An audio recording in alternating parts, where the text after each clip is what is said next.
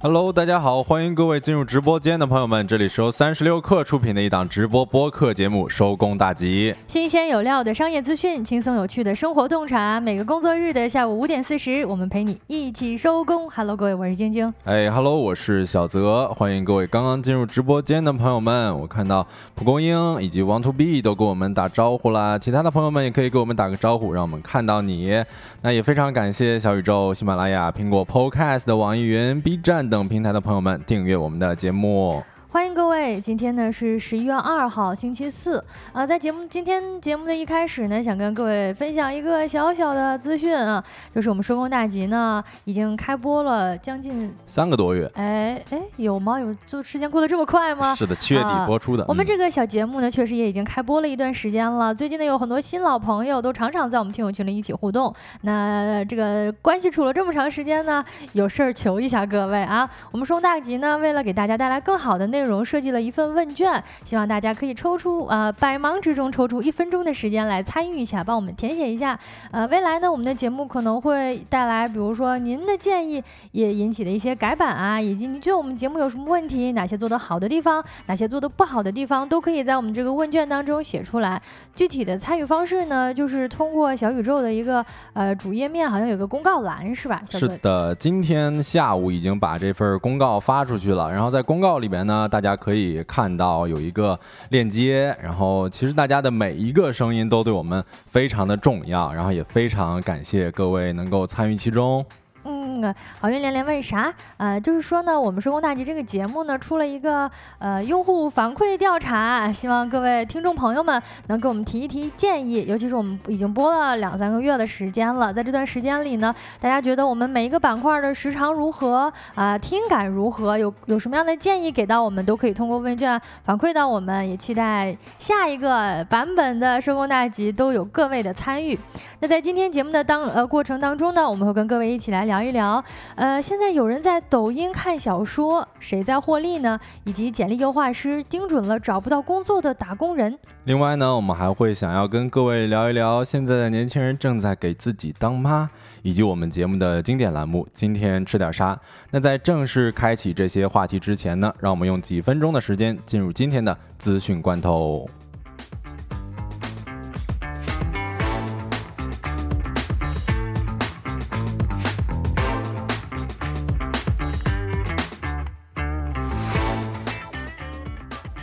各位，一起来品尝一下今天的罐头新鲜不新鲜？来看第一条消息，咸鱼回应多地大学生在平台上挂出了自己的学校。据消息，近日闲鱼平台上有不少大学生挂出了自己的学校，转卖理由呢也五花八门。有的人呢不想上课，有的人觉得宿舍太远，有的人呢觉得食堂太难吃。这些高校呢标价从零点一元到一千万元不等，分散在全国各地，甚至呢有一所标价为五万元的学校已经被拍下付款了。相关的视频呢在网上已经超过有一千啊一百万的播放。对此呢，闲鱼的十月三十一号发布了相关的声明，表。表示，作为一个 C to C 的闲置交易平台，用户可以自行发布想要转卖或者交换的宝贝。但是呢，学校是公众资产，不能随便闲置售出，也不可以转卖。通过挂出学校来逃避上课的行为，大概率是不可行的。希望广大消费者朋友要注意甄别。对此，我觉得这学校不是全新的，我不要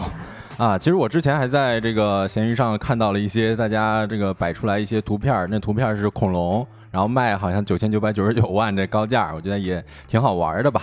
那来到第二条资讯罐头啊，年轻人蹭老式消费频上热搜。今日，年轻人蹭老式消费，年轻人逛商场只去 B 一 B 二等话题相继登上热搜，让不少年轻人网友直呼真实。据报道，所谓蹭老式消费及年轻人进入老年消费场景，比如吃饭去老年食堂、旅游报夕阳红旅行团、去上老年大学等等。之所以会出现这种情况呢，主要是当下更多的年轻人消费的时候呢，追求。高性价比也更加理性务实，更加看重的是消费价值本身，而不是价格。专家认为，蹭老式消费的出现显示出年轻人消费观念的改变，同时呢，也表明代际间的消费差异正在缩小。有网友评价说：“直接少走五十年弯路啊！上老年大学，蹭上夕阳红的旅游团儿，也不可谓说是这样类型的消费品或者这样类型的产品呢，实际上证明了性价比更高呢。嗯，来看一下最新关头的第三条消息，小杨哥的直播间也有报价合同被曝光。随着李佳琦被推上舆论的火山口呢，一份每万直播推广服务合同也在坊间流传。有几位上过李佳琦直播间的商家表示，合同的内容确实是这样的。在直播行业内呢，部分房间这个最低的销售价已经成为了常态。如果违反了规则，还面临着违约金的赔偿。商家们是始终承受着巨大的压力。不仅仅李佳琦啊，超级头部主播都有着类似的保价机制，以确保这个直播间是全网最低价。一位上过小杨哥直播间的商家就透露称，小杨哥的直播间有保价合同，也有违约合同后的赔偿金额一百万。啊，现在很多商家其实都会跟这些头部主播签订一些保价合同。嗯，来看第四条消息吧，百胜中国大跌超百分之二十，肯德基、必胜客不香了。北京时间十一月一号晚上，美股开盘，百胜中国大跌百分之十六，创下了自二零一八年九月以来最大的跌幅。随后继续下跌，截至发稿前下跌百分之二十点四三。十月一号呢，百胜中国发布二零二三年第三季度财报，财报显示，第三季度营收二十九点一亿美元，虽然同比增长百分之九，但低于市场预期的三十点六亿美元，净利润是二点四四亿美元，也低于。市场预期的二点七亿美元。公司官网显示呢，说百胜中国运营多个餐饮品牌，其中包括肯德基、必胜客和新兴品牌塔可中、小肥羊、黄记煌和烧饭儿。但财报显示，百胜中国营收主力为肯德基与必胜客。据澎湃新闻，无论是披萨市场还是炸鸡快餐市场，近年来国内市场竞争者众多，大量的品牌通过更低的价格来吸引消费群体。在这一竞争的激烈市场之下呢？呃，在这一竞争激烈的市场之下，百胜中国的性价比并不高。什么？居然黄记煌和小肥羊都是跟肯德基同一个品牌的？这不没有这个资讯，我们还真不知道啊。是的，不说不知道啊。那以上资讯呢，是整理自每日经济新闻、财经网、红星新闻、快科技。稍后回来将进入我们的说来话不长环节。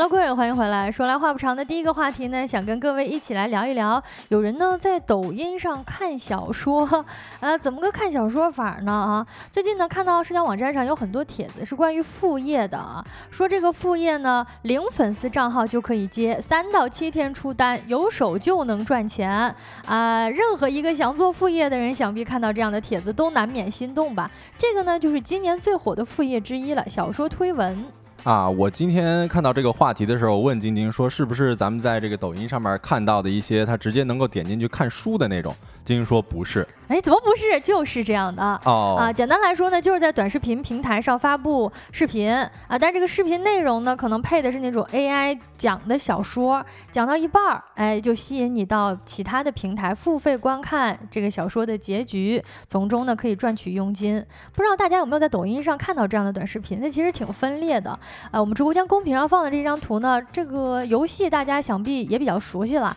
是一个地铁跑酷的游戏。这个我当时呃还跑了很多分呢，是吧？嗯，呃，我各个时期好像都流行过这个游戏，因为它玩法非常简单嘛，就是一个人他一直在跑，然后躲避来往的车辆呀，吞金币什么的。嗯，但是呢，它配的内容文字通常是这种 AI 人声啊，什么全家人百般呵护的假千金被他们折磨致死。哎呦，这也太狗血了！哎，一听就觉得超级的狗血啊！什么我最讨厌的人为了救我倒在血泊之中，临死之际他对我说啊。说实话，我今天这句话我听了不下十几遍，因为我还专门去搜了一下，刷到了很多都是同样的一句话哦，而且刷到很多，感觉那些文章基本上都是类似的文章哈。嗯，这类的推文视频呢，确实非常吊人胃口啊，它会在那种故事的转折处戛然而止。作者呢，或者说这个视频内容，你他也肯定也不写小说名字。一般呢，我有的时候不小心滑到了，也会被吸引进去，因为它这个画面吧，有些是什么做饭啊，有些是做手工，就各种各样的画面本身呢。实际上就非常吸引人。哎，对，哎，吸引人的同时呢，你不自觉的就听进去了，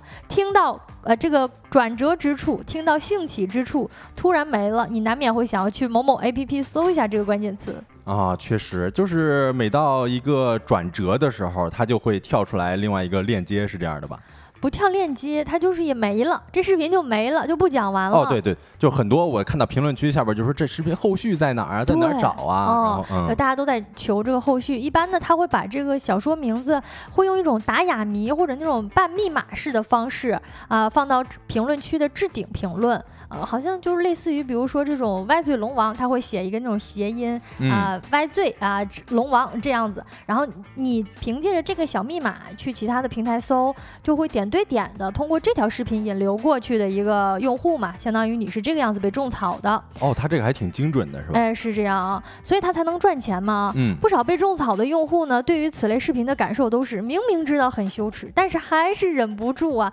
因为他总是讲到最精彩的部分结束，哪怕。你已经知道很套路了，但是还是会忍不住想要知道后续发生什么。不知道大家有没有刷到过类似的视频呢？A.S 说刷到过类似的，某乎回答的。对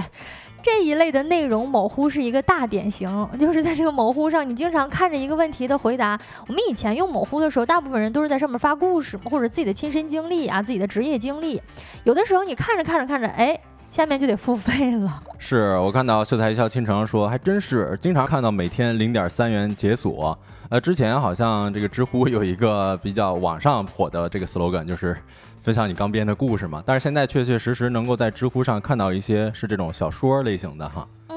那很多人呢，通过这样的短视频被引流过去，就是为了看到这个故事的大结局，或者就是为了听一下这个杀父仇人临死之前在他耳边说的那句话是什么话，先后充值了很多个平台的会员费。比如说像知乎、像今日头条、书籍小说、黑岩故事会，这些都是这类网文小说的一个平台嘛？哎，怎么回事？咱们怎么把某乎都已经算成网文小说了呢？不能这么说啊！算了一笔账，这些平台呢，首月会员是很便宜的。你看我们。前面看到到了这个，呃，秀才一笑倾城说每天零点三元解锁，听起来很便宜。有我花三毛钱买一个答案，买一个故事，我可以接受。但实际上呢，这类的会员都是每月续费的啊，首月是有优惠的，但是每个月续费呢，你这样也好几个平台下来，一年也不少钱呢。哎，确实，这个我看到有些这个首月会员都是这个，比如说九块、十几块的，但是你可能这个持续的自动续费下来啊，半年下来可能都能花几百块钱。嗯，然后我其实还比较好奇，因为我今天也是刚刚了解到这个事儿嘛，就是我看到晶晶刚才说的一些开场白，什么全家人百般呵护的假千金，然后还有什么我最讨厌的人为我就倒在这个什么血泊之中，那这些类型都是这种同样的相对来说比较呃打引号的狗血的剧情吗？嗯，理论上说还确实挺狗血的，我这么觉得啊。嗯。有一些深度上瘾的爱好者也总结了现在市面上常见的不同类型的小说推文视频的配合素材啊，比如说做蛋糕的，一般是爽文啊；地铁跑酷的呢，就是甜文啊；还有炒酸奶的啊，是重生文；削肥皂的是末日文啊；做美甲的是真假千金文；还有一些清洗化妆品的叫破镜重圆文。但是实际上，你看我们提到的像什么做蛋糕啊、地铁跑酷啊，包括炒酸。酸奶啊，做饭啊，削肥皂啊，做美甲这种视频本身，它就是那种解压视频，对类型的解压类型的视频，就是你可能刷到的时候，你可能就会一直盯着看，你也会愿意看进去。我就反正呃无法拒绝这样的视频。所以简单来说呢，小说推文这个职业就是在短视频平台上发布跟小说有关的这种视频，但是实际上是推荐这个小说的啊，推荐这个小说这类的推文视频呢，吸引粉丝到其他的平台去付费观看，从中呢获取佣金。嗯，我。我看到 A S 说可能都是 A I 自动生成的，哎，我觉得现在的 A I 应该能够达到这种水准哈。嗯，呃，声音通常都是 A I 自动生成的，但是文字呢，可能有其他平台这个是还是有。这种狗血的，呃，狗血的故事还是有本身，它就是有这个来源的啊。嗯啊，内容呢确实也越来越同质化了。就像小泽刚才讲，他今天刷了一下，发现十几个都是同一个开头，所以呢，推文的玩家也开始越来越卷。除了这种 AI 的人声呢，甚至还出现了各种各样其他类型的语言，比如说英语、法语啊，印度尼西亚语外文版的配音，当然也都是 AI 实现的了哈。以及什么盲文、摩斯密码、二进制、条形密码等等版本啊，我你。你说这个英语或者说是法语、印度尼西亚语，我觉得就已经呃，能够稍微不太容易理解了。这后边居然还有什么摩斯密码二进制？呃，它应该是利用画面加上声音加上评论区三方搭配，让你看得眼花缭乱的。好吧，为了吸引你啊。嗯。蒲公英子说，看小说你只在某 C 花了九十八，哎，某 C 就是这种小说推文视频的一个非常大的平台去处啊。L X 说，还有那种捏史莱姆的，某博也有，我也是看这种捏史莱姆的画面就觉得非常的治愈，然后。然后同时呢，哎。网文就以不经意间 流过了你的脑子，呃，因为你在看这个视频的同时，它就播放了嘛。这类视频有多受欢迎呢？截至目前，知乎推文和小说推文的话题在抖音上面的播放量分别是二十四点二亿和三百四十二点六亿。但是呢，推文短视频的覆盖率远不止于此啊。像刚才说到的，像微某博呀，啊，像快手啊，这个小红书啊，QQ 小世界等等平台上也会有越来越多的推文短视频出现，可以明显看出不少。都是从抖音直接搬过来的啊，特效啊、话术啊，基本上也都不太变。嗯，但是我其实今天在刷这些视频的时候，我内心有一个特别明显的感受啊，就是我会觉得，呃，这种视频分裂感比较强，因为你看它的这个画面，其实跟它讲述的内容是不对等的。嗯，啊，我就有点好奇，这个为什么这样的内容会有人上那么上瘾呢？哎，你恰恰说。到了大家上瘾的一个重点原因，就是因为它画面跟声音是不配套的啊，就因为这样啊，所以就造成了一种多重的感官刺激。就比如说，你就感觉你的眼睛在看他这个做手工啊，耳朵呢在听故事啊，手呢可能还在呃这个刷评论区看其他人的评论啊，脑子呢在忙着脑补小说的画面，就各忙各的，感觉刺激了多重的感官，所以这也是很多人上瘾的一个原因。另外一个原因呢，就是这类的视频啊，其实陪。陪伴感是很强的。那比如说，你点进去。通常只是看一个解压的视频，但是一条视频呢，它在比如说跑酷的过程当中，你不知不觉就跑了五分钟、十分钟，那是普通短视频的好多倍。而且呢，剧情确实听着听着也会让你更加有代入感，满足了很多用户打发时间的一个需求。还有人呢，这种常听的爱好者会把它当成宿舍的一种背景音，主打一个陪伴嘛，就是睡前故事。我感觉他这个杀时间的能力还挺强的，嗯，而且你看，有些人把他当这个宿舍背景音。我觉得都有点像咱们现在在做的播客了。啊，那 哦，是我们有营养一些。是的，秀才一笑倾城说，感觉是很下饭的电子榨菜啊，就是没啥营养。对啊，还有营养还是得听我们收工大吉啊。啊，这类账号呢，或者说这类短视频到底是怎么赚钱的呢？实际上就是我们前面也大概介绍到了一点儿，就是你一旦啊打开其他的平台，输入你在这个平台上记录下来的密码，那你在那儿付费成为会员，然后查看文章的时候，推广这个视频的作者就可以收到佣金了。实际上呢。从网文平台比较成熟起的那一天，就已经有了小说推文的产业链。只不过呢，这几年从图文的形式变成了短视频的平呃短视频的形式，因为短视频平台现在的流量非常的大嘛。啊，面对这些正在宣传赚钱的人呢，大家也可以仔细甄别一下，就是这个赚钱真的能赚多少钱吗？啊，我们给大家举一个例子啊，就是一般来说呢，一个用户通过关键词充值会员或者续费，那么前述提到的这个视频博主呢，他收到的提成大约是六到八块钱。哎呦，那我觉得他这个其实，如果一个人他做的做火的话，还能收不少钱呢。哎，还真是头部的，就是还有这种全款买房的呢。哦，我今天看到一个视频，他点赞都十几万，那他这播放量肯定都得好几百万了。哎，对，但是他就是有更大的几率可能会吸引人过去给他带来客户嘛。嗯啊，实际上呢，这一类小说推文变现的底层逻辑就是 CPS 广告，玩家呢给平台带客户，那平台呢就给这个玩家分成。如何精准的知道？是哪一个用户啊？通过哪一条推文带来的玩家呢？这就需要他设置一些特定的关键词去小说平台搜这个小说或者开会员。那这类的玩法呢，也适用于比如说给这个平台拉新啊。只要是拉新，通过这个密码，就是输入这个特定的一个密码，比如我说这个收工大吉，他去到这个短视频平台搜索收工大吉，那么我就能这个这边就能获得六到八元。哎，我这边就到账了。呃，为此呢，如果你要想参与这种链链路，需要。加入一个合规的分销平台来获取小说内容的授权，并且接单。接着呢，根据小说内容申请关键词，申请通过之后呢，推文玩家就可以开始剪辑制作推广视频了。我们直播间公屏上放到的这一个，实际上就是这个分销平台，它上面有记录着每一个不同的。软件平台它的一个这个呃需求以及这个费用，因为它是分销的嘛，我统一通过这个地方，他来给我结钱。嗯，我看到这个百度贴吧还是潜力上新，那是不是大家可以这个往这个百度贴吧这块儿更钻研一下？但其实我现在觉得啊，就是虽然咱们在市面上看到的一些视频，它很多这个播放量都很高。但其实我刷了很多，呃，都是同样的一个句子的这个同样一部小说的这个视频嘛，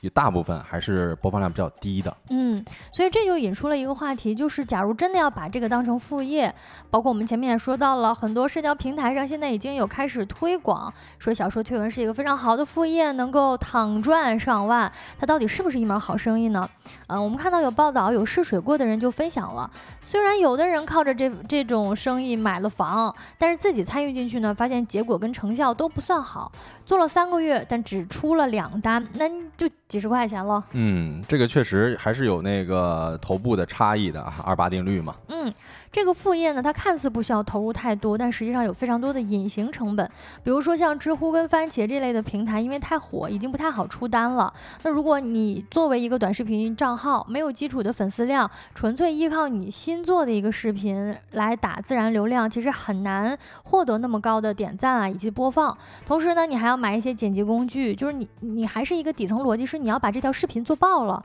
同时呢。爆的程度是让大家能够通过这个小说推文吸引到了。你才能够转化到其他的平台，然后成为你的付费用户。哦，它这个我觉得还得付出一些这个时间成本的。你包括从这个呃内容啊，然后再包括剪辑，这剪辑就得花不少时间呢。对，所以对于这个赛道呢，有的玩家入行早，有一个整体的公司以及团队化的运营跟运作，做矩阵账号的头部是更有优势的。呃，据说呢，此前在一个小说推广公司的工作的人介绍到，头部的推文博主呢，月收入能达到几十。万啊，那还挺高的头部。那底底层是不是就像晶晶刚才说的，也就几十块了？我都不敢想象，就是他们只我们刷到的时候，实际上只是这种小说嘛，他竟然能够月收入能达到几十万，就看起来还是完全一个隐形富豪的感觉。买房指日可待。嗯，这个行业呢，头部效应是更加夸张的，基本上是百分之十的玩家分走了百分之九十的流量啊，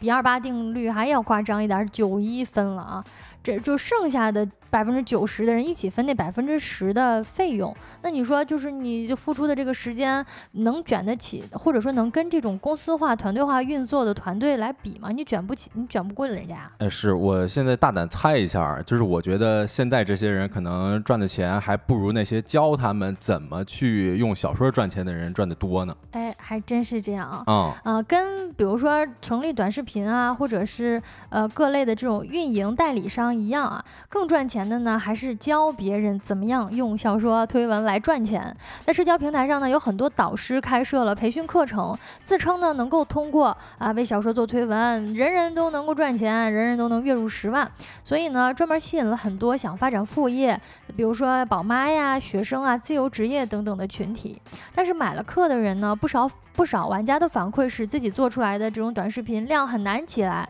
啊，甚至呢，就像我们前面提到的，三个月只卖出了两单。所以说呢，我们看到头部的推文博主以及工作室呢，都在转向呃卖水、卖铲子，就教你怎么赚钱。他自己赚不赚的钱，现在我觉得可能都不好说了。对，都已经无所谓了。其实我觉得可能不仅仅是教人用小说赚钱这个事儿能赚钱，更多的教人怎么做博主，或者说是开辟某个赛道什么的，都挺赚钱。就是这种授人以渔的，哎，他们都是一类的嘛。嗯，除了售卖基础的教学课程之外呢，有一些博主还会他在教你的过程当中会告诉你说，你要剪辑视频啊，那你就需要用这样的软件啊，以及这样的配音方式啊，包括这样的制图方式。那这些呢，其实都打包售卖，一起可能他就跟一些其他的工具方面合作，不只是卖课程来赚课时费，他可能还会跟一些这种软件来卖软件赚钱。但实际上呢，跟所有的付费课程一样啊，这。一批博主的质量也是参差不齐的，也存在非常多的想教你赚钱的人，实际上是想赚你钱的情况。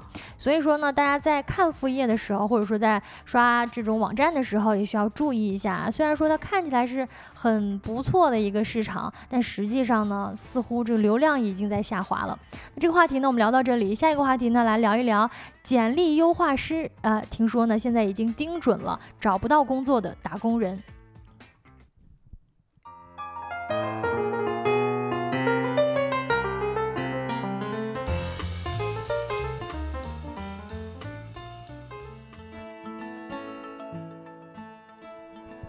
来到第二个话题啊，我们讲这个简历优化师，就不知道大家有没有关注一组数据啊，就是二零二三年高校毕业生，呃，是预计达到了一千一百五十八万人，我就是这一千一百五十八万人之一哈，嗯，就现在相当于是一千一下子一千多万人涌进了这么一个求职市场里边，然后再加上现在很多人想要转换赛道啊，或者说是想换工作，其实现在来看找工作的人不在少数。嗯，这几年好像是确实，现在就都知道就业市场是比较严冬的情况，所以说呢，有的人找工作，呃，没有那么多岗位需要工作，就新生了一个新的职业，就是帮找工作的人忙啊，干什么呢？帮他优化简历。是的，其实我们都知道啊，就是简历，它可以说是咱们求职人进入职场的一份敲门砖了吧？就是你一份亮眼的这个简历，可以让你在茫茫人海当中脱颖而出。你你看，就像我在之前秋招的时候呢，我在各大社交平平台上面，经常能够看到刷到一些这个关键词，都是什么简历优化呀，帮你改简历呀，还有这个大厂人都爱的简历这些关键词。我们可以看到公屏上啊，就有这么一份类似于人家发的这个帖子吧，啊，说这个运营简历优化，呃，斩获某厂 offer，涨薪多少多少钱，啊，其实这个简历优化师呢，这一职业也是随着随之而来的嘛。他们会帮助毕业生去这个修改简历，然后挖掘简历当中的亮点，帮助他们应聘成功。嗯。蒲公英子说：“我想换工作怎么办？就直升机 bonus 投简历吧。”我天哪，这怎么回事？呃，不会是我们的老听友啊，不会是我们的榜一大哥啊，非常知道。不，直升机 bonus 呢，是我们三十六氪旗下的一个关于换工作、找工作的一个非常好的求职平台，大家可以关注一下这个小程序。啊，回到我们这个话题呢，就实际上简历优化师，我们现在看到的这个跟以前不一样了。我记得以前，比如说十年前，大家还很在意。简历长得好不好看，就是那个样子设计上的好不好看。呃，但我发现现在呢，尤其是这些互联网的大厂啊，或者说这种社交平台，在帮你优化简历的过程当中，它其实更在意的是你如何描述你的过往经历，以及呢你的这个排版，呃，内容当中是怎么介绍你的，而不是说样子长得好不好看，如何更简洁、更有力的呃给自己贴金。嗯，是，就其实现在我之前是有在这个人力资源部，在某一个厂。的这个人力资源部做过实习生嘛？呃，当时其实就有同事跟我讲过，说其实现在有很多人他不太了解咱们怎么去写简历，因为现在这个 HR 或者说是面试官，他们想要看到的一些简历，可能更多的是这个比较呃节俭，然后同时呢又能够把自己的一些优势。或者说是做项目当中的一些亮点能够清楚的写出来，就其实现在很多人对于写如何写简历是有这么一个难题在的。确实也是一门学问，其实真的挺难的。就是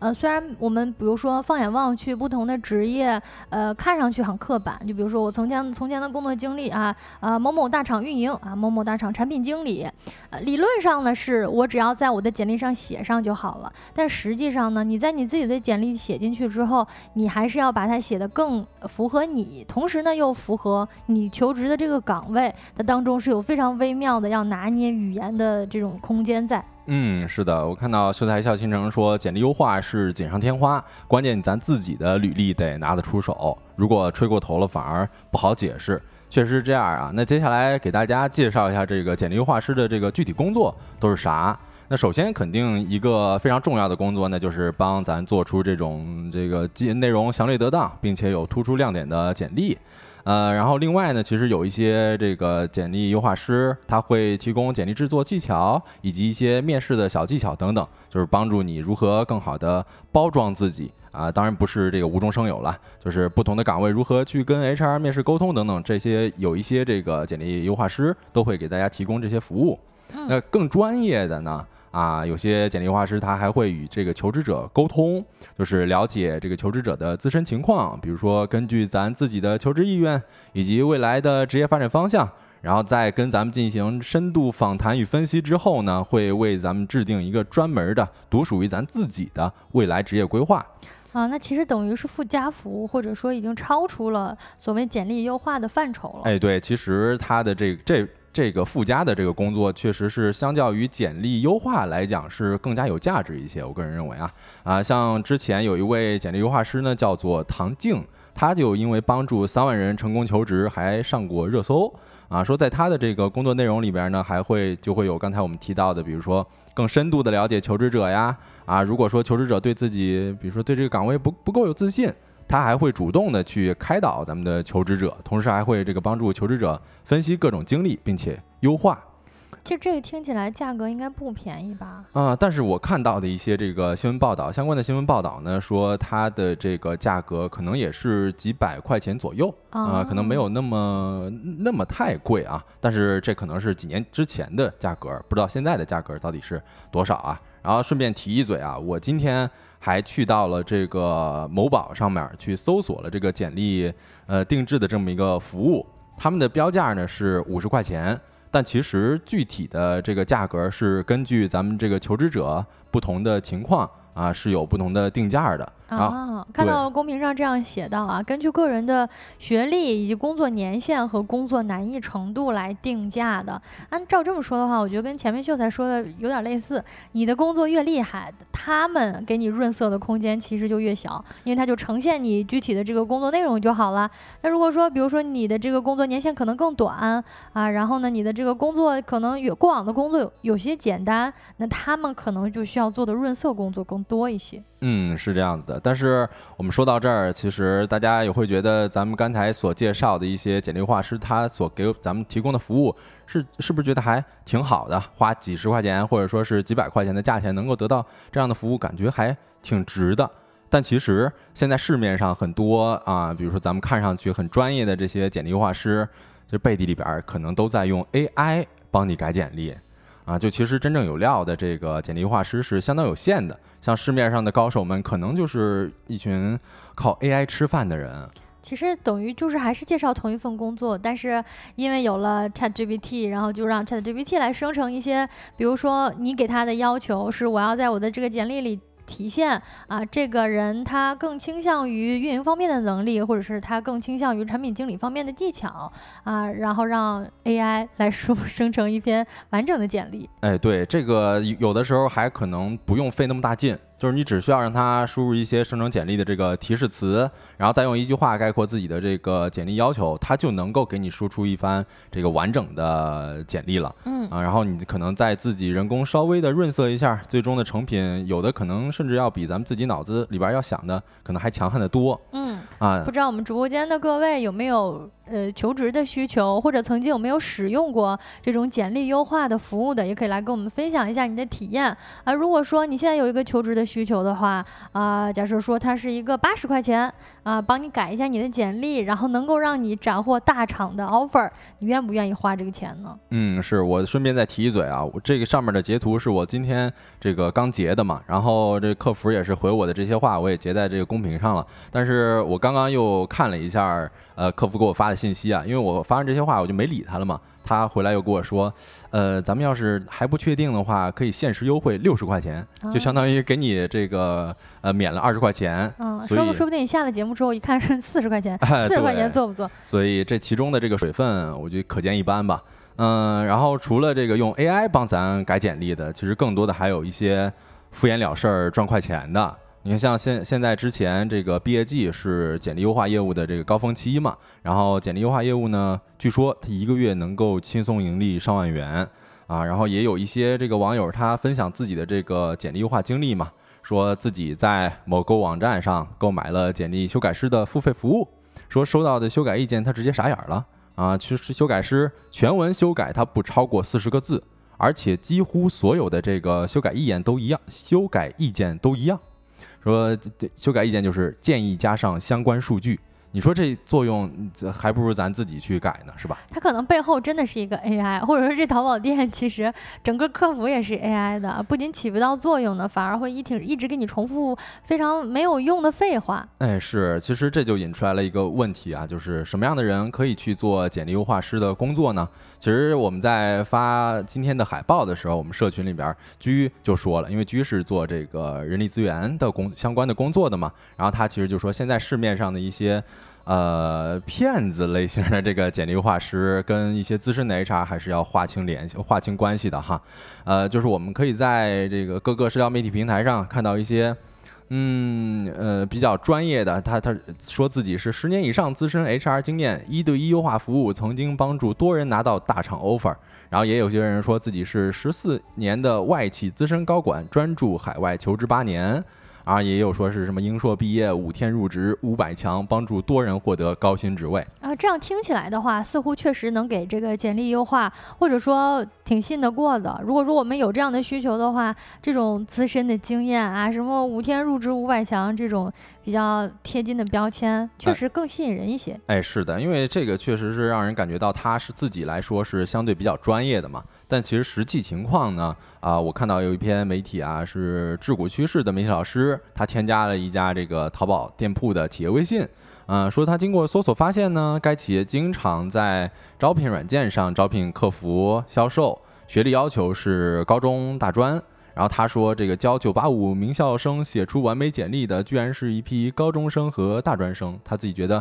很魔幻。哦，嗯，然后另外，他对于这些人能否根据不同求职者的情况制定出个性化的简历。也表示了存疑的态度。嗯，我可以想象一下，就比如说，呃，我们从社交媒体上或者社交平台上看到一些这种相关的帖子，你觉得这个人他确实对吧？又有这种关呃，又有这种公共的呃这种粉丝量也好啊，这种公共的身份，确实能够愿意去找他。那你去找他的时候呢，就发现他其实可能背后是一个团队或者说一个工作室，而这个工作室真正帮你手把手改这个简历的人呢，实际上是他招聘到的背后是一些什么。中专啊啊啊大专啊高中啊这类的这种学生，哎，是这个其实能够延伸到很多地方啊。你比如说我之前考研的时候，呃，会有一些考研作业的批改。那其实有的时候考研作业批改的背后的那个人，他可能都不一定是研究生啊，有的也可能是一些这个大学生，他们去进行作业的批改。所以这个咱们背后是还是找这些简历画师，还是需要做一些考量的啊。那其实针对这个简历优化师，针针对简历优化进行付费啊，网络上也有很多人进行探讨。有些人说付费进行简历优化，这是智商税。那我也其实想要问一下在座的各位啊，大家觉得付费进行简历优化是智商税吗？如果觉得是的话，可以扣一；如果觉得不是的话，可以在公屏上扣二。嗯，我其实个人来讲啊，我觉得简历优化它本身。并不能够算是智商税。嗯，当然，因为确实这些人他们更更擅长做这个事情。呃，我觉得简历优化是这个样子的，就是你对你自己的简历呢，首先你肯定是更了解的，嗯，但它并不代表说这个人就是因为大家的这个呃这种擅长的方向不一样嘛。那有些人呢，可能他就是看的简历足够多了，他知道什么什么样的简历呃能够在这一次的面试或者你这次求职的准备的过程当中脱颖而出。所以呢，我觉得如果有一些这种可靠的、资深的这种 HR 的老师来改这个简历，那一定是很可，就是不是智商税。哎，是，但是我看公屏上有很多，呃，大家持的应该是不同的意见啊。蒲公英子、秀才笑倾城、刘凌云，还有 AS 都打出了一啊，他们可能觉得这个简历优化师可能算是一个智商税吧。就是我觉得那些踩到雷的。呃，像刚才我们分析到，呃，分享到了一个例子，就是人家这个修改的意见都一样，比如说建议你加上相关数据，这些它肯定是智商税，因为你说咱自己都能不能弄啊？那肯定能弄。然后之前说那个用 AI 来帮咱改简历，那他们能够用 ChatGPT，咱们也可以去使用一些 AI 的模型去给咱们帮助咱们去进行一些简历的修改。啊，但是其实我个人觉得简历修呃简历优化这项服务的存在，那还是比较合理的啊。就是比如说咱们如何从自己所做的项目当中提炼出自己的亮点，然后如何确定自己的这个目标岗位的契合度，甚至于如何更加明确自己未来的求职方向，我觉得这些其实都能够从咱们的简历优化当中找到一些啊。然后，但是咱们还是要必须明确的一点就是，简历虽然重要，但是本质上。还是一种自我介绍哈。如果呃，无论简历咱们如何优化，都得是贴合自身的实际啊，不要失去了诚信。其实就是不论什么企业来讲，对于诚信，他还是非常看重的。就如果咱们简历优化的时候啊，把本没有做过的项目写了上去，那即便是给了咱们面试的机会啊，现场如果被提问到了，可能还是会露怯的。所以到底来说呢，打铁还需自身硬，就是简历优化要建立在自身能力的基础之上啊，要做到的是如虎添翼，而不是无中生有。那这个话题我们就跟大家聊到这里。下一个话题呢，我们来看一看给自己当妈的年轻人。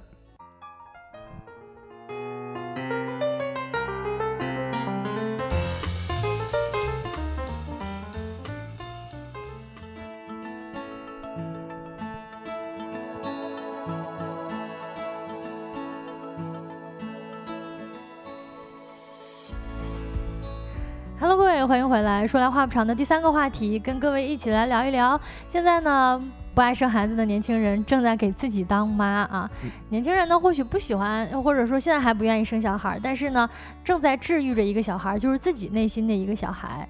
哎，是这个。其实我看到这个题目的时候，我的第一反应就是，哎，我觉得这题目形容的太恰当了。就是我可能最近有一个状态，你比如说，呃，工作了。五天的时候，然后我会给自己一个鼓励，就说：“哎呀，上了五天班已经很辛苦了，你你真的是太棒了。”这有的时候会自己的妈妈会给自己说这些鼓励嘛？啊，其实呢，就等于自己在当自己的父母的这样一种感觉。嗯，啊。前几年呢，比较流行，大家一起来讨论原生家庭之罪，或者说你在这个原生家庭当中受到了怎样的这种心理上的伤害。但是呢，在逃离纠结跟和解之外，许多深陷原生家庭泥沼的年轻人们发现，光埋怨跟抱怨已经没有用了。大家找到了一个新的解决方案，就是呢，像一个对待一个新的生命那样照顾自己。毕竟埋怨跟谴责解决不了实际上的问题，所以说大家开始治愈自己的内心小孩。什么是重新养自己呢？就像小泽刚才说的，把自己当成自己的儿子啊，这样跟自己说：“你已经很棒啦，你已经上了五天的班，很辛苦啦，好好照顾自己吧。”啊，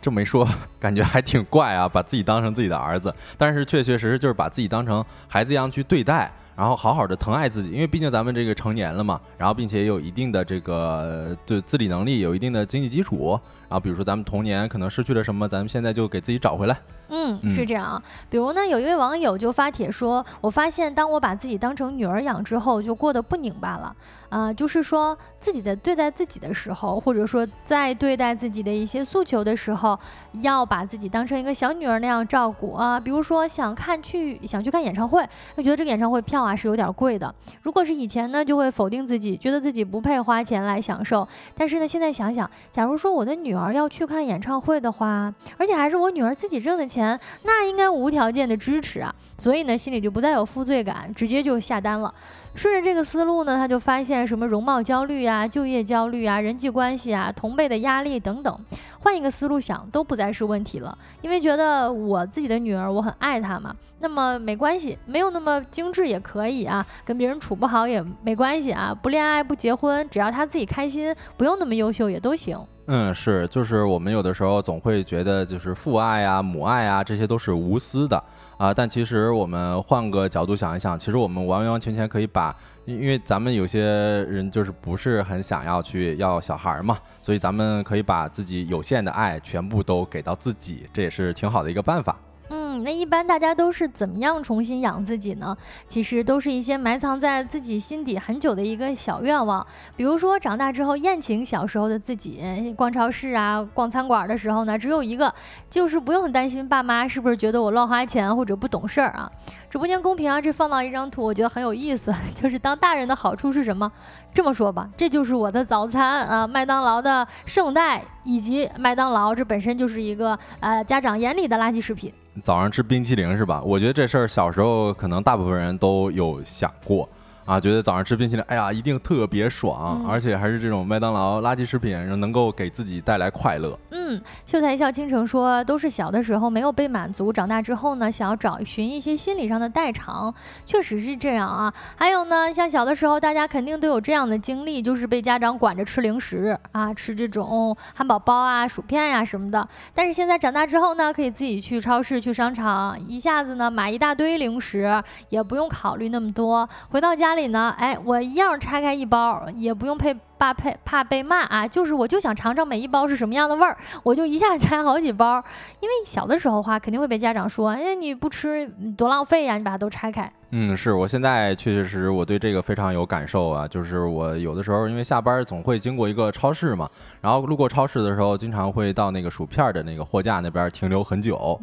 啊，但是我如果小的时候站在那儿，我会想，哎呦，这这多少钱啊？然后包括买东西买多了吃不完会不会浪费啊？但我现在，哎呦，我今天就是想吃，我立马我就拿走。嗯，是，嗯，我我其实现在站在这个超市货架面前也会想，这个这个得多少钱呀？但是呢，至少有的时候也会有这样一种心理，就是觉得，哎呀，这赚那么多钱，有时就是很辛苦啦，我可以对自己好一点，我可以允许自己去吃零食。同时呢，反正这钱也是我自己挣的，那我去买它，我觉得啊。正是因为我小的时候吃零食吃的少了，我小时候吃的零食还不够多，所以就导致我长大之后还是很喜欢吃零食。我觉得这就是一种很典型的代偿。嗯，是现在像金生说，都是小时候没被满满足，长大之后获得一些心理补偿，是这样子。这不刚不说，我不刚说完吗？哎，对，包括我其实之前那个小的时候，可能玩的各种这个小的游游戏或者说是玩具不够多，那我现在我可能就会买一些自己小时候没有买过的，比如说悠悠球。我可能在前两年的时候，我还买了一个悠悠球，自己没平时没事儿的时候在家里边会玩一些。嗯，还有就是最重要的一点，或者是最典型的一点，就是周末的时候想睡到几点睡到几点。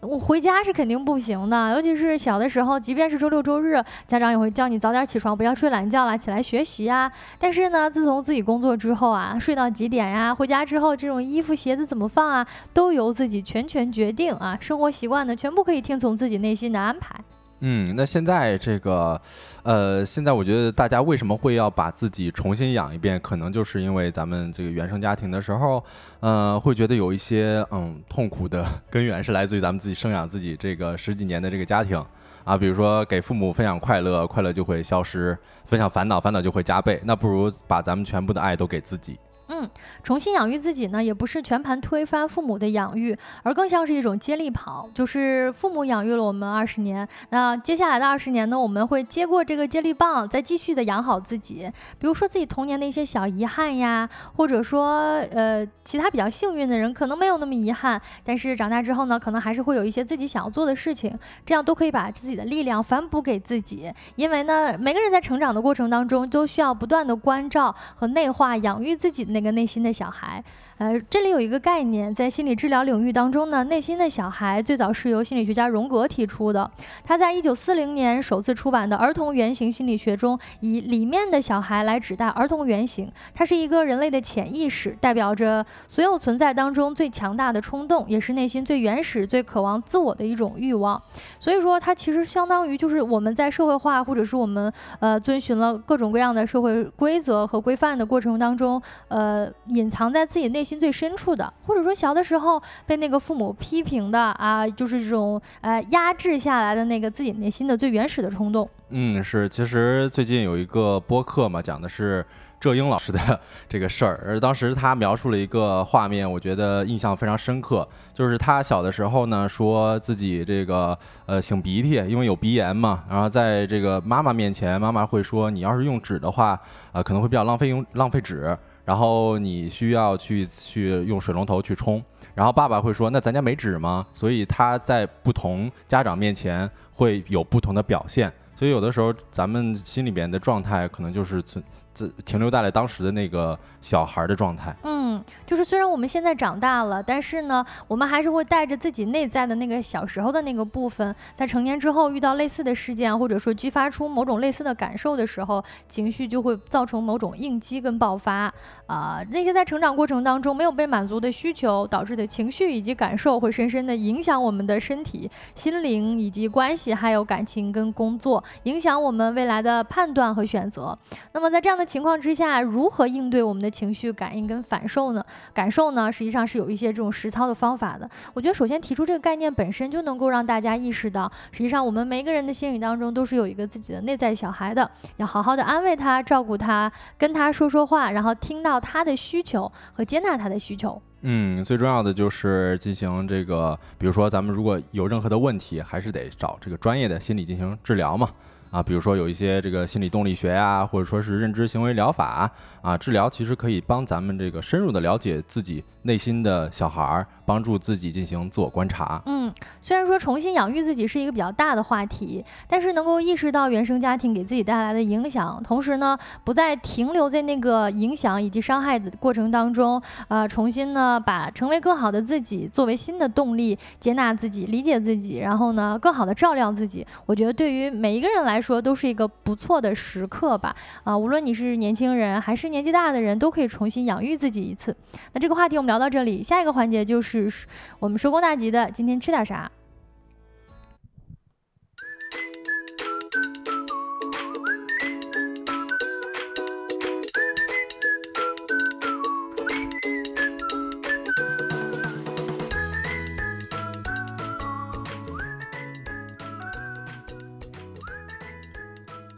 欢迎回来，来到我们今天的今天吃点啥啊？我们开门见山，今天就吃油焖鸡。我不知道大家有没有听说过这道菜啊？好像说是云南傣族的这么一个呃菜品啊，它主要就是这个土豆是土豆和鸡肉。啊，是相互的这个怎么说交交融在一起吧，就觉得非常的下饭。嗯，这个菜呢，在北京啊，好像上海也开了一家店，就是有一家店就是凭借这一道美食出名的，排队呢动辄就是两三个小时以上啊。哎，是我今天这个搜这油焖鸡的时候，我发现好像确确实实这个油焖鸡应该是从这家店开始的，也就是说他家的店老板老板娘，呃，是油焖鸡的创始人。啊，当时我第一次吃这油焖鸡的时候，我是会觉得这土豆挺挺软烂的，然后再配上米饭，再配上这个鸡腿肉，就觉得特别的好吃。呃，而这这其实能够分享出来一个云南当地的这个习俗啊，就是云南当地他比较喜欢吃土豆，但是他管那土豆叫洋芋。嗯，然后云南有一句话是说吃洋芋长子弟。呃，这子弟是什么意思呢？就是人比较帅气，也就是说吃土豆你就能变得更帅气。呃，反正这个我觉得，无论是这个东南西北，只要是我，甚至不是只有中国人，就是外国人，其实大家都 很喜欢吃土豆。土豆本来就是一道美食，哎，对啊，然后呢，配上这个辣辣的，呃，这个风味儿，同时呢，它那个它挺特别的，它不是只有这个呃辣味儿，它是中间呢还有很多那种香辛料的味道，因为老板娘是云南人嘛，啊，所以呢，它有很多这种傣族的特有的那种调味料。哎，是，其实。呃，刚呃，晶晶刚才也提到了，说有其他的一些香味儿，这里边也要提到这，他就用什么香料了啊？啊，其中就有这个小米辣、草果和香茅啊，这些有很多都是云南当地的一个特色的这个香料了。嗯，那其实在这，我在今天在网上的时候，我也看到了这家网红店老板娘曾经在网上有上传过，或者说是有接受过电视的采访，说专门说了火烧云油焖鸡。的 做法，然后这个我看到秀才一笑倾城说蓝冈有一家啊，陶森特的肖恩也说蜀门，确实我们刚才觉得大家所有人都是比较喜欢吃土豆的，然后现在也是给大家介绍一下老板娘曾经上传过的这个油焖鸡的做法啊，有哪些点是需要注意的？首先就是这个土豆，你是要这个切成块，然后怎么样泡呢？你得用这个淘米水去泡，因为淘米水泡土豆呢，可以让土豆整体变得。糯而不散，啊，然后在煮土豆的时候也是顺着这个淘米水一块煮，等到这个筷子差不多能把土豆给戳透了，那咱就可以把这土豆给捞出来了。然后呢，一定是要这个用凉水放凉水里边去浸泡，或者说是直接拿凉水去激这个土豆，然后这样子还是呃跟刚刚说的，就是能够让土豆变得糯而不散。嗯，然后另外呢，其实这道菜不太需要加其他的一些。佐料就是盐啊什么的，这些其实是不太需要的，就只需要咱们在这炒酱汁儿的时候呢，往里头放大量的蚝油，用来提鲜啊。接着呢，再往里头放一点点这个淡奶啊，是用作于提香的。然后特别有意思的一点就是鸡肉的腌制过程是后置的，因为咱们一般在家里边做鸡类型的这个菜的时候，很多都是提前把鸡肉给腌制。但是它这个确实不一样，就是在这个用油来焖鸡肉的时候呢，是把八成熟左右的这个鸡肉啊捞出来，然后放置三十分钟左右，呃，完之后再把这鸡肉跟土豆一块儿去焖，一块儿去炒。最后呢，你是要稍微的放一点这个切碎了的这个脱皮西红柿啊，作用是解腻啊，确实呢，因为它油其实放的挺大的，嗯啊，加点西红柿呢，能够起到一个解腻的作用。就在一笑很倾城说这个拌面条拌米饭无敌了，哎，就是啊，之前的老板娘还出过专门的土豆泥，就是来贩卖，其实就是大家爱吃这一口，甚至油焖鸡本身。土豆和土豆泥要比鸡还要好吃，哎，是这样的。然后最后呢，再给大家介绍一下这个油焖鸡的由来啊。其实它没有那么，呃，那那么什么古老的习俗了。它可能不算是一道云南的传统菜肴。包括老板娘自己也说，说这道菜其实是结合了云南黄焖鸡和云南洋芋鸡的一个做法，相当于是混杂了。啊，但是因为添加了当地的这个香料草果和香茅，以及一些独特的酱汁儿，所以就显得这道菜这个土豆就非常的绵软，然后鸡肉呢也是非常的鲜嫩，吃的就是这么一个重油、重辣、重口，非常的下饭。这道菜确实非常好吃，我之前有好多次，就是有朋友来北京的时候。就或者是我自己在跟朋友聊天的时候，我们就说说北京还有什么东西，就是你想到你就还要想去吃，或者说你好久不去吃的话，你就惦记着。实际上就是这道油焖鸡了，因为它就是很辣，然后重油重盐，然后重碳水，那谁会拒绝呢？哎，是这，而且咱们有的时候跟这个土豆和鸡的组合，可能，呃，就是尤其是这么软、这么糯的这种组合，可能见的不多哈。这个套这道菜还是挺。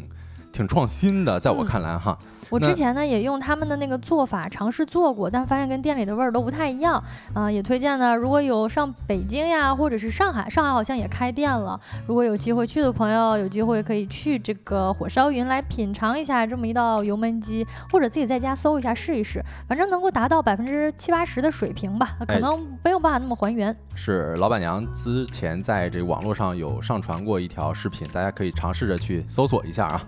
那以上就是本期节目的全部内容了。然后最后呢，再给大家做一个提醒吧，就是我们收工大吉呢，为了给大家带来更好的内容，我们也是设计了一份调查问卷啊，希望大家可以抽出小一分钟的时间啊来参与。就是我们能够在这个小宇宙的公告栏上有放出这填写链接，然后大家可以点进去填写啊，不管是有任何的问题或者说是建议呢，都可以在其中提出。啊，大家的每一个声音都对我们非常的重要，再次感谢各位的参与。那以上呢就是今天直播的全部内容啦。太阳下山啦，你什么都没错过。我是晶晶，我是小泽，期待明天的日落时分跟各位再次见面。祝大家收工大吉，拜拜，拜拜。